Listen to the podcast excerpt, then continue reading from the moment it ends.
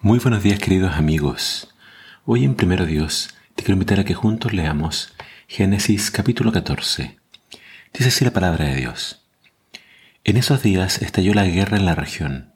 Amrafel, rey de Babilonia, Arioc, rey de Elazar, Kerladomer, rey de Elam, y Tidal, rey de Goim, lucharon contra Vera, rey de Sodoma, Birsa, rey de Gomorra, Sinaf, rey de Adma, Semeber, rey de Seboim, y el rey de Bela, también llamada Soar. Este segundo grupo de reyes unieron sus ejércitos en el valle de Sidim, que es el valle del Mar Muerto. Durante doce años habían estado sometidos al rey Kerladomer, pero en el año 13 se rebelaron contra él. Un año después, Kerladomer y sus aliados llegaron y derrotaron a los refaitas en Astarot Carmaim, a los susitas en Ham, a los semitas en Sabequeritim y a los soreos en el monte Seir, hasta el Parán, al borde del desierto. Y luego dieron la vuelta y llegaron a En-Mispat, que ahora se llama Cades, y conquistaron todo el territorio de los amalecitas y también a los amorreos que vivían en Hasesón Tamar. Entonces los reyes rebeldes de Sodoma, Comorra, Adma, Seboim y Bela, también llamada Soar, se prepararon para la batalla en el valle del Mar Muerto lucharon contra Kerlaodomer, rey de Elam, Tidal, rey de Goim, Amrafel, rey de Babilonia, y Arioc, rey de Lazar. Eran cuatro reyes contra cinco. Resulta que el valle del Mar Muerto estaba lleno de pozos de brea. Así que cuando el ejército de los reyes de Sodoma y Gomorra huía, algunos de ellos cayeron en los pozos de brea, mientras que el resto escapó a las montañas. Entonces los invasores victoriosos saquearon Sodoma y Gomorra y, emprendieron el regreso a su tierra con el botín de guerra y los alimentos. También capturaron a Lot, el sobrino de Abraham, que vivía en Sodoma, y se llevaron todas sus pertenencias. Uno de los hombres de Lot escapó y le contó todo a Abraham, el hebreo, que vivía cerca del robledo que pertenecía a Mamre, el amorreo.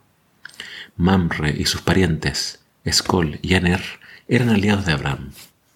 Cuando Abraham se enteró de que su sobrino Lot había sido capturado, movilizó a, los 318 hombres adiestrados que habían nacido en su casa. Entonces persiguió al ejército de Kerlaodomer hasta que lo alcanzó en Dan. Allí dividió a sus hombres en grupos y atacó durante la noche. El ejército de Kerlaodomer huyó, pero Abraham los persiguió hasta Jova, al norte de Damasco.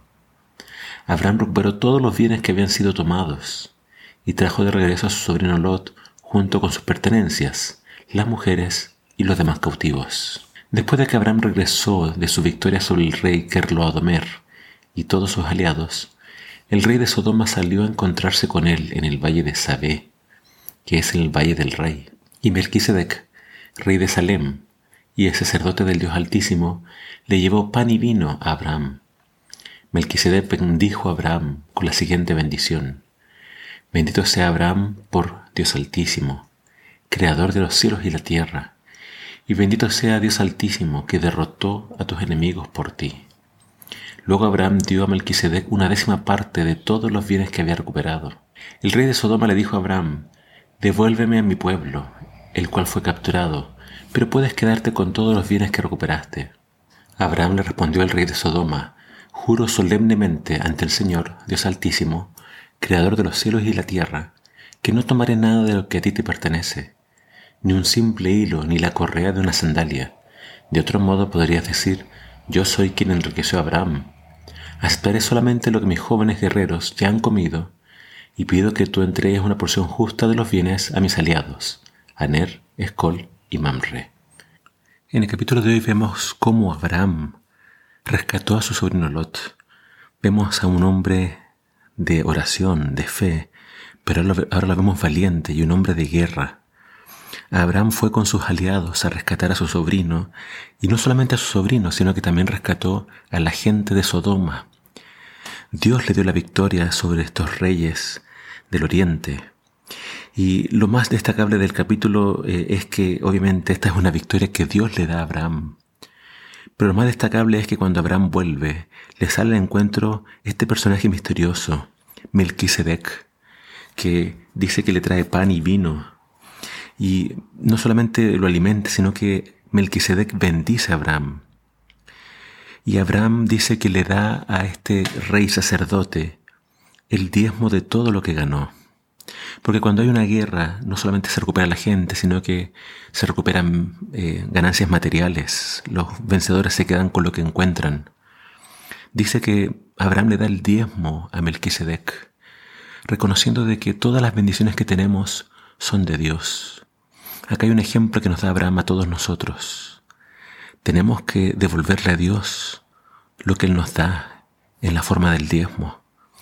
El patriarca lo hizo reconociendo a este rey de Salem, que vendría a ser Jerusalén, un reconocimiento a que todo proviene de Dios.